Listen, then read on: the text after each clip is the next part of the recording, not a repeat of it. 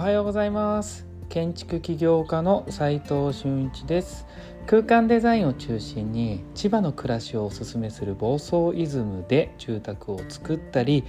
奄美大島で古民家ホテルを運営したり集客とデザインの研究をする飲食店デザイン研究所の運営をしています。この放送では最前線で働く建築家やインテリアデザイナーのリアルな設計現場での学びを共有していきます。実務に直結する情報を提供できるように心がけていきます。今日はダクトルートが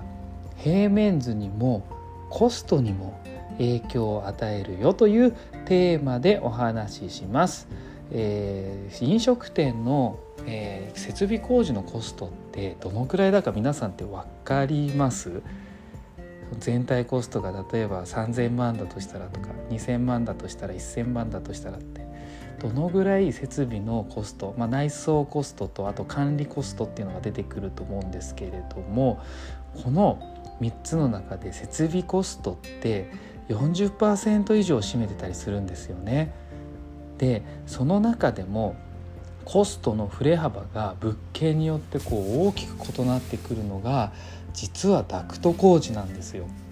でさらにですね平面プランによってこのコストが変化していくところも結構見逃せないポイントなんですよね。この辺の知識を持っていくことでクライアントさんにとってもね金銭的な負担を軽減できる設計で、えー、まあ、今のねこの不安定な社会を生き抜くための空間設計にもつながっていきますので、えー、ぜひ覚えていってもらいたいなと思います。でそもそもダクトって何っていう人もいらっしゃると思いますので、えー、説明したいと思いますがダクトって飲食店の厨房内に設置されるこう煙を排気吸気するルートのことを言ってます。で、えー、まあステンレスとか、まあ、鉄みたいな鉄じゃないなステンレスっていうかあれ亜鉛鋼板なんですけどまあそのちょっとシルバー色したものの、えー、四角いものがあったり丸いものがあったりして、えーまあ、メインのダクトは四角いものだったら600角とかめちゃくちゃでかくて、えー、丸いものだと300ファイ300の直径の円みたいな感じで比較的でかくてそれが天井にボーンってくるんで、え空間にもね影響を与えることが多いっていうことなんです。しかも注意しなきゃいけないのは排気と吸気の2つルートがあるよってことです。しかも2つっていうわけではなくて排気2本あったり吸気1本だったり排気1本だったり吸気3本だったりと、えー、まあその空気の量によってそれは分散したり必要なものによって計画があるとしても要は排気と吸気という2つの考え方があるよということです。まあ、当然なっちゃ当然なんですよこれ。排気空気を排気した量の分だけ同じだけ吸気を吸吸気あ空気を入れとかないと吸気ですよね。酸欠になっちゃいますし排気だけすると何が問題かっていうと窓とかドアからの隙間風がビュービューが空気が入ってきて、えー、開き窓で例えば外開きだと扉がこう重たくて開かなくなっちゃうんですよね。空気に引っ張られちゃって。でこれが飲食店にあるよくある事例なんですよ。焼肉屋さんとか行ったらもう吸気足りないですよね。でじゃあそこまで分かってんだったら最初からやればいいじゃんって思いますよね。でこれがね物件によってできないことが多いんですよね。さっきもお話ししましたけどダクトを外に出す時に大きなそのダクトが600角とかだったら600角の開口が必要なんですよ。でもね RC とか地下の基礎の、まあ、もちろん RC の物件地下物件とかだと特に構造躯体がこうコンクリートでできてるんで穴を開けないといけないわけですよね。それってさすがに建物の構造をぶっ壊して開口を開けることはこう避けた方がいいですしそもそもできないこともあります。で建物が倒れちゃったら元も子もありませんしねしかもその建物は借りてるテナントオーナーさんのものじゃないんでビルオーナーさんのものなんでちゃんとこう確認を取らないといけませんよね。いいですかって。でで、ま、だからその代わりにこうすでに開いてる窓を使ったりですよ。普通の窓ですよ。目線にある窓をつく使ったりして吸気吸排気のダクトルートを考えていくってことがまず必要ですということです。そうなると窓なんかにそんなでっかいダクトが入ってきたらそこ使えないじゃないですか。空間として。だもちろん空間デザイン的にも平面的にもダクトルートの影響は出てくるってことは当然分かりますよね。なので初期のプランニングの時にダクトが必要な箇所であるガス機器がある場所はもう絶対押さえとくわけです。ここが今日のポイント。うん、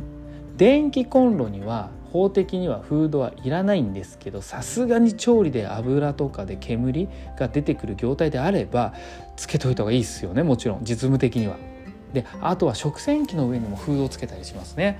フードっていうのは、まあ、ステンレスの箱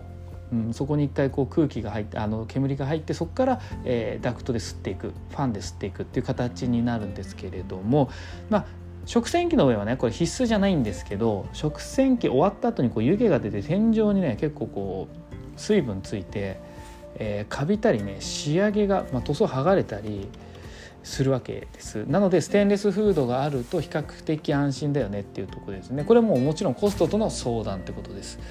代わりに天井線をつけるだけでもそれなりの効果は見られますのでまあ安価になるのでそれでもまあ